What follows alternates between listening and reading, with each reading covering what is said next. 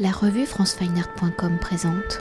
Sylvie Hugues, Mathilde Thérault, vous êtes directrice artistique du Festival du Regard et nous réalisons cet entretien l'ancienne poste de Sergi Pontoise au moment où la sixième édition est en cours de montage, une sixième édition qui s'intitule Intime et autofiction que le public pourra découvrir du 1er octobre au 21 novembre 2021. Alors construisant sa programmation à travers une thématique après adolescence en 2018, habité en 2019, voyage extraordinaire en 2020 pour sa quatrième année implantée sur le territoire de Cergy-Pontoise pour sa sixième édition, le Festival du Regard intitule son édition Intime et autofiction, un thème qui peut s'inscrire dans l'actualité où depuis la crise sanitaire et les confinements après ce désir de voyage exploré en 2020, le Festival du Regard s'est-elle à la mise en scène de l'intime ou depuis l'apparition des smartphones et des selfies, l'intimité largement dévoilée sur les réseaux sociaux.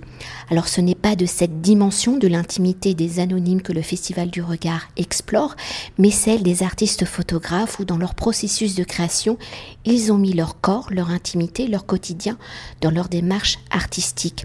Alors si depuis la préhistoire, l'autoportrait, la représentation de soi est un genre du champ artistique, depuis la naissance de la photographie, l'autoportrait entre dans la dimension de la fiction où le plus célèbre et le plus ancien depuis l'origine de la photographie est celui d'Hippolyte Bayard Ennoyé, daté de 1840. Alors pour rester dans la traditionnelle première question de nos entretiens au regard de l'actualité et de l'histoire de la photographie, quelles ont été vos réflexions pour choisir le thème de l'intime et de l'autofiction? Si dans l'introduction j'évoquais l'autoportrait entre intime, autofiction et autoportrait, y a-t-il une différence entre ces trois notions, ces trois termes? Comment les différences, les similarités se manifestent-elles eh Vous l'avez très bien dit euh, dans votre question, Anne-Frédéric, c'est-à-dire que nous sommes dans une ancienne poste. L'année dernière, on est un festival euh, nomade, c'est-à-dire qu'on change de lieu euh, chaque année.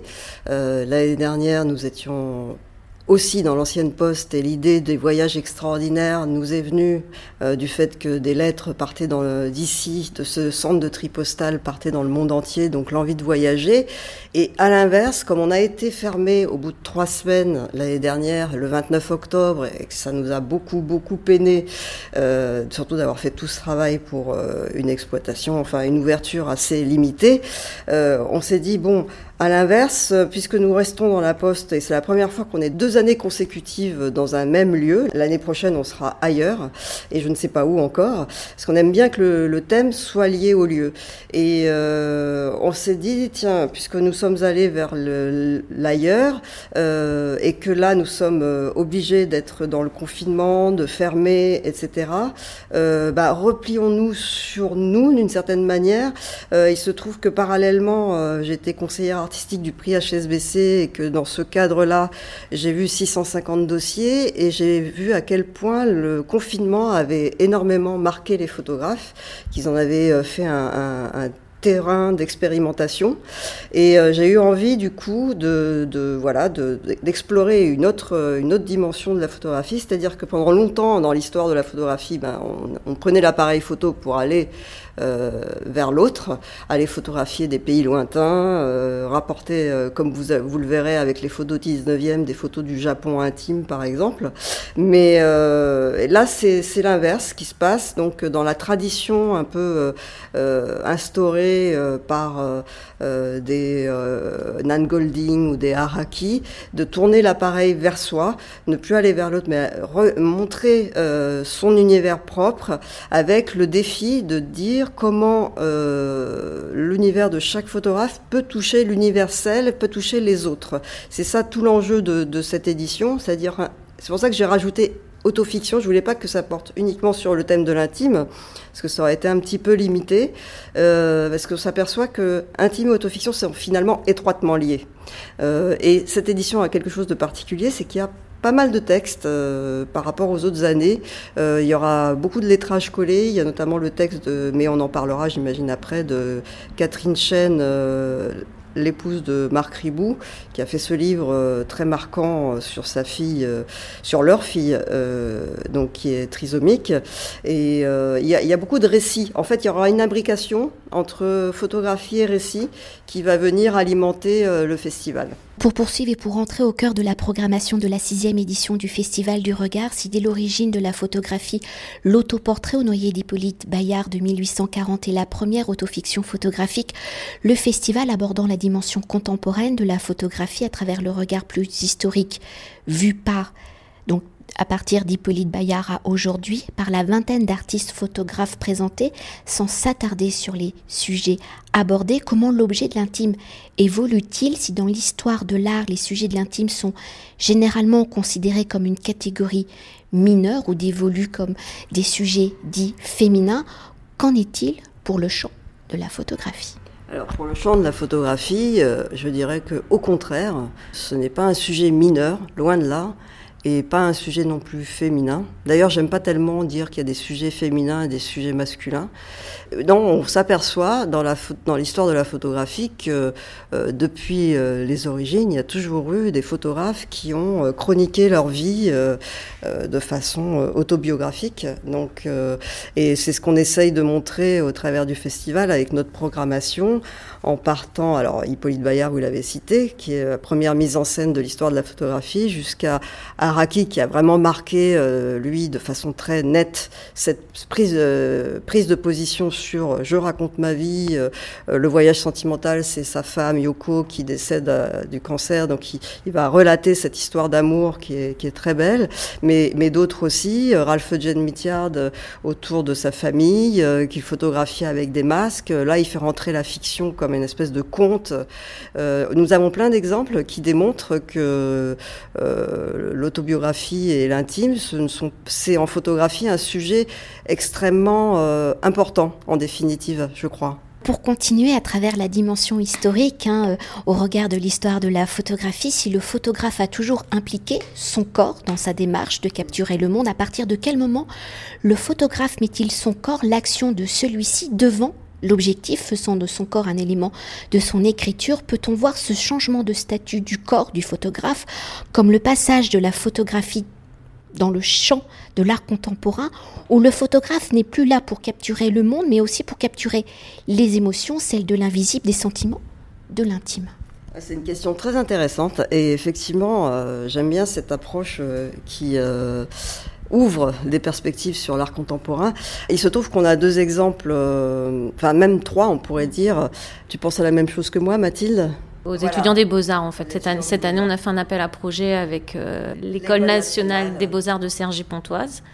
Et donc on a sélectionné trois lauréats, euh, dont Reda, qui lui présente un projet vidéo, enfin photo-vidéo. Donc c'est vrai que nous, on c'est pas un médium auquel on est habitué, même si on diffuse toujours des films ou des documentaires lors du festival, mais son projet était vraiment, vraiment intéressant et justement, il ouvre exactement sur la question que vous venez de poser, sur euh, la transversalité entre la photographie, l'art contemporain, euh, se mettre soi et comment on le présente. Hmm.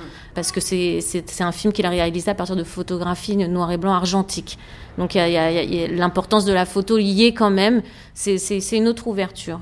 Euh, il y a deux, autres lauréats. Baya Ouraou et euh, Von Vu Kim qui, de la même manière, euh, ont exploré le champ de l'intime, mais de façon très artistique, au travers d'installations. Donc ça, c'était une petite parenthèse, mais importante, et je suis contente que vous ayez posé la question de, effectivement de l'art contemporain.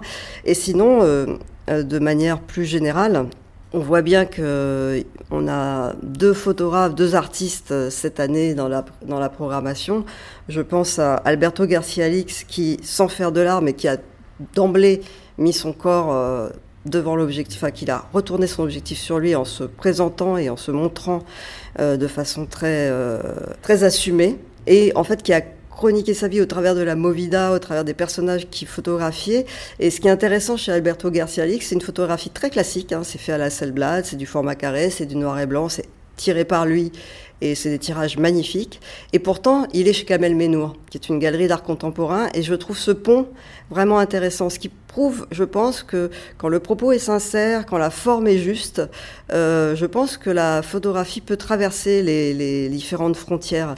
Pareil pour Courtney Roy.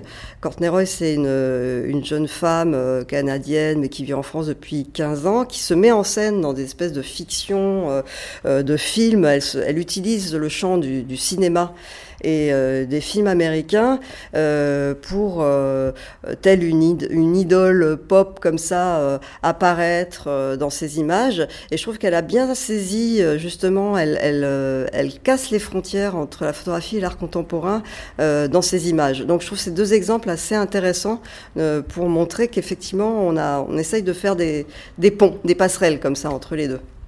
Et peut-être pour évoquer, alors on l'a déjà un peu abordé, hein, mais pour évoquer le thème intime et autofiction à travers le prisme du genre où le Festival du regard respecte la parité, que l'on soit une femme ou un homme, aborde-t-on l'intime et l'autofiction de la même manière si la sphère familiale est centrale Les sujets sont-ils les mêmes?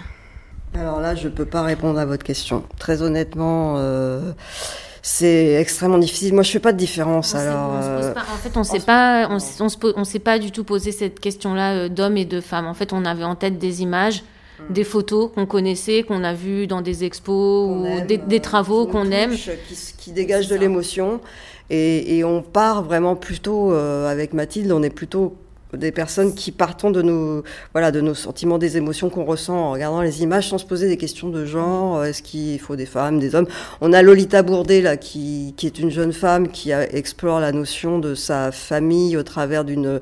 Très honnêtement, je pense que si on ne mettait pas les noms, euh, pour beaucoup de photographes, je ne pense pas que les gens seraient capables de dire si c'est un homme ou une femme. Oui. À part pour les autoportraits. Mais sinon, euh, en ce qui concerne Patrick Taberna, euh, ça pourrait très bien être une femme, enfin, ça aurait une femme qui aurait pris les photos.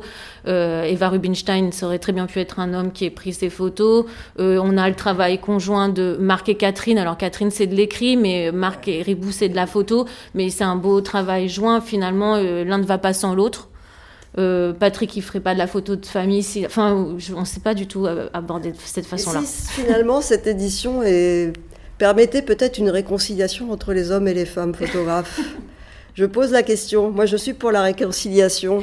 J'en ai marre de cette bagarre euh, entre les genres euh, qui nous fatigue et, qui, euh, certes, nous, les femmes, on a des combats à mener et on a encore des territoires à, gagner, mais pour autant, ne partons pas dans des, dans des dérives extrêmes. N'excluons personne.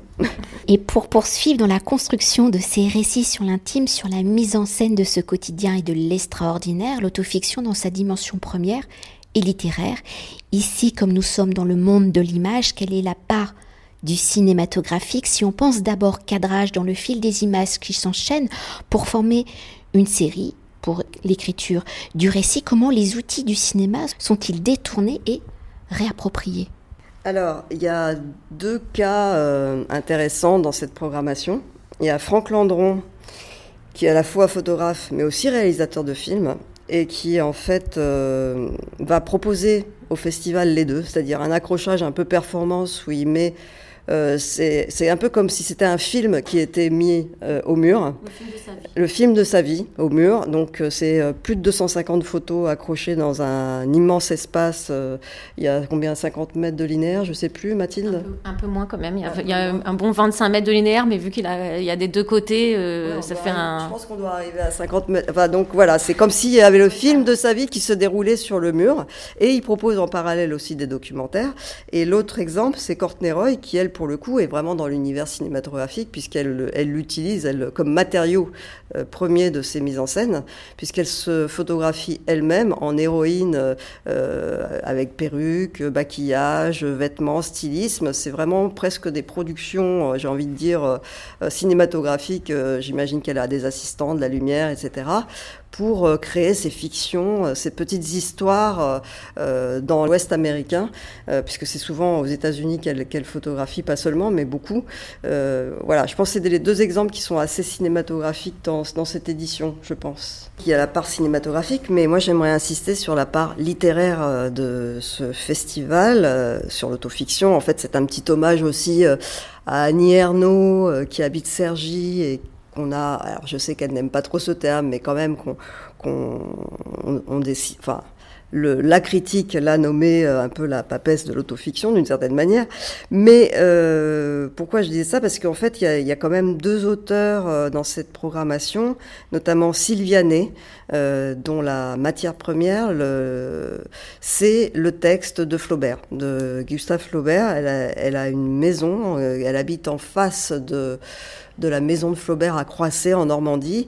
Et c'est vraiment quelqu'un qui est habité par l'écriture de Flaubert et qui a fait une, une jolie fresque photographique euh, qu'on a accrochée en deux lignes, comme si c'était des, des, phrases, autour du travail de Flaubert et de ce que ça lui a inspiré.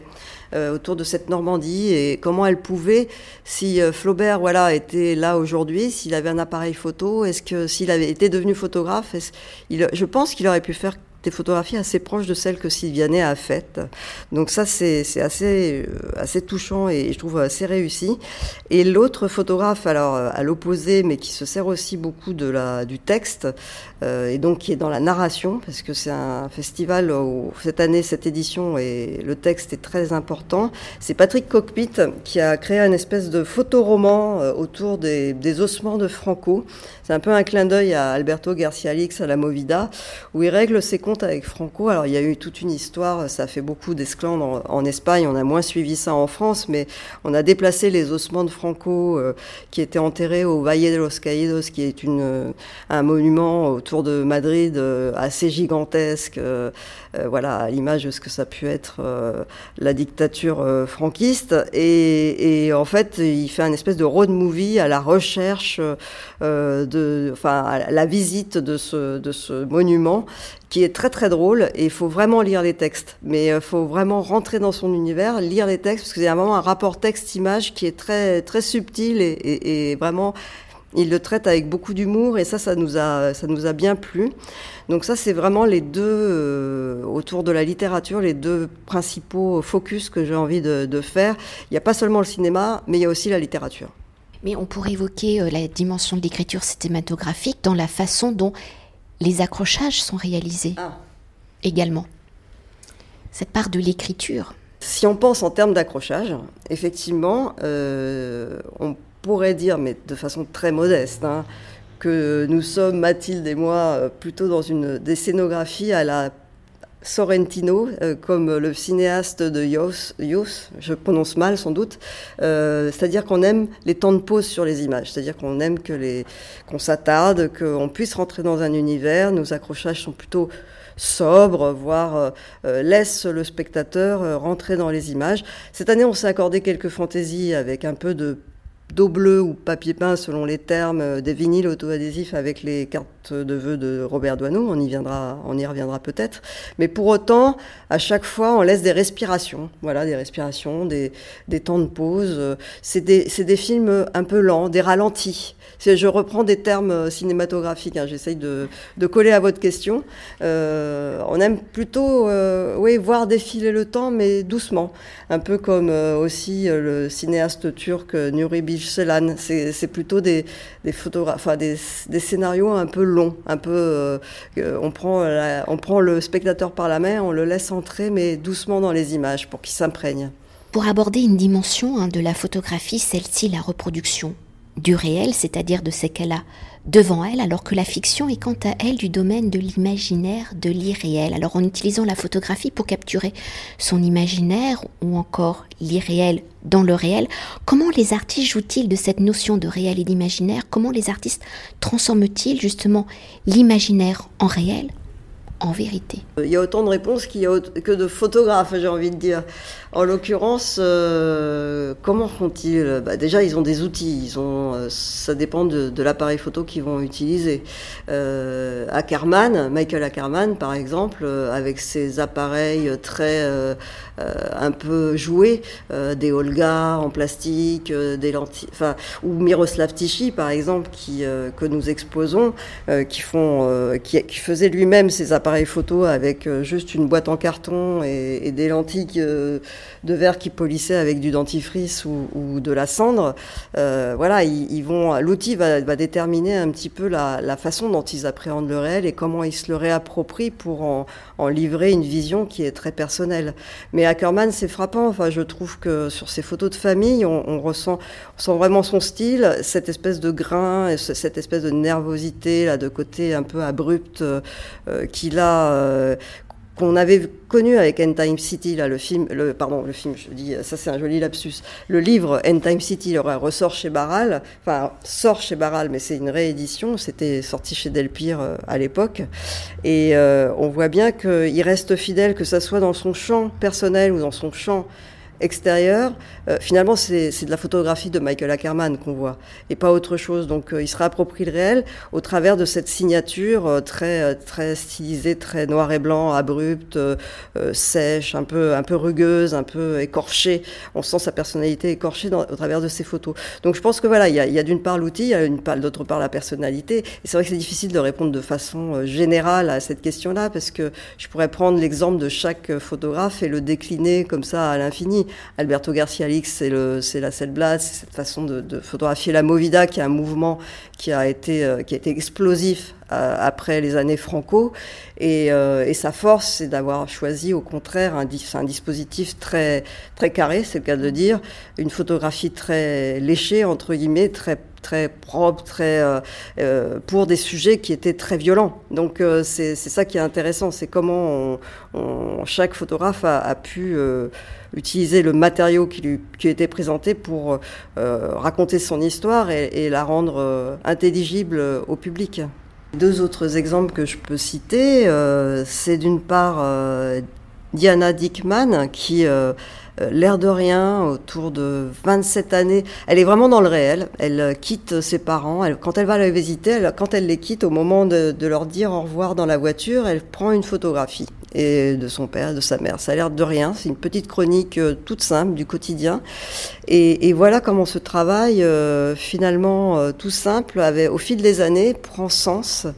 Et avec l'accumulation, à force de, de, voir cette famille dire au revoir à sa fille, on s'aperçoit que autour de la 20e année, euh, le père disparaît et puis à la fin, euh, la porte du garage est fermée, on comprend que la mère n'est plus là. Euh, comment elle, finalement, avec le matériau du réel, elle arrive à, raconter son histoire, mais là, on voit bien que on touche à quelque chose d'essentiel en photographie et qui, je crois, est, vraiment dans l'ontologie de la photographie, c'est le rapport au temps. Le rapport au temps, c'est quelque chose qui, en fait, est symbolisé ou recréé dans chacune de nos expositions cette année. Je pense aussi à Marilia Desto qui a fait un accrochage un peu en elle appelle ça en constellation. Moi, j'ai envie de dire que c'est presque une collection de, de de petits instants épinglés au mur de sa chronique familiale, de son couple, de l'arrivée de l'enfant qui va bousculer l'équilibre du couple. Euh, ça s'appelle La Promesse, un très joli titre. Et, là aussi, euh, on prend comme matériau premier euh, nous les photographes, le réel, et on se le réapproprie, mais il y avait toujours cette histoire de la dimension du temps. Je pense que c'est le temps qui fait que la photographie est si précieuse en définitive. C'est qu'elle permet, enfin, c'est une banalité hein, ce que je dis, hein, ça permet d'enregistrer le temps, c'est aussi euh, une façon de de revenir sur le passé. De... On sait bien que dès qu'on fait une photo, bah, on, a déjà immortalisé quelque chose qui n'existera plus. Bah, c'est, enfin, Roland Barthes en a fait des livres, je veux dire, c'est, je vais pas revenir sur la chambre claire, etc. Mais, euh, mais je pense que c'est, c'est encore plus sensible cette année avec cette édition sur l'intime et sur l'autofiction, il me semble. Enfin, j'espère en tout cas que le public le percevra. Et pour conclure notre entretien et pour mieux appréhender hein, les différentes formes et notions de l'intime et de l'autofiction, si on a déjà dit beaucoup de choses, comment avez-vous articulé l'accrochage du festival? Comment le récit de l'intime se dessine-t-il? Alors ça dépend vraiment des photographes, ça dépend à chaque fois de leurs propos. Euh, Jane Davis, par exemple, qui a un travail euh, aussi très chronologique, hein, qui a travaillé pendant de façon assez, euh, je trouve, magistrale sur son corps, sur la l'acceptation de son corps, puisqu'elle était, elle souffrait d'obésité, euh, et pendant 11 ans, elle s'est photographiée elle-même. Donc il il m'a semblé, à Mathilde également, qu'une chronique qui, est dans la durée devait, se devait d'être accrochée en, ligne. Donc c'est un accrochage linéaire, comme ça, qui, où on voit défiler les années et on voit euh, petit à petit Jane Davis se transformer, puis arriver à, à voir, à connaître l'amour euh, grâce à, à l'arrivée de Stephen.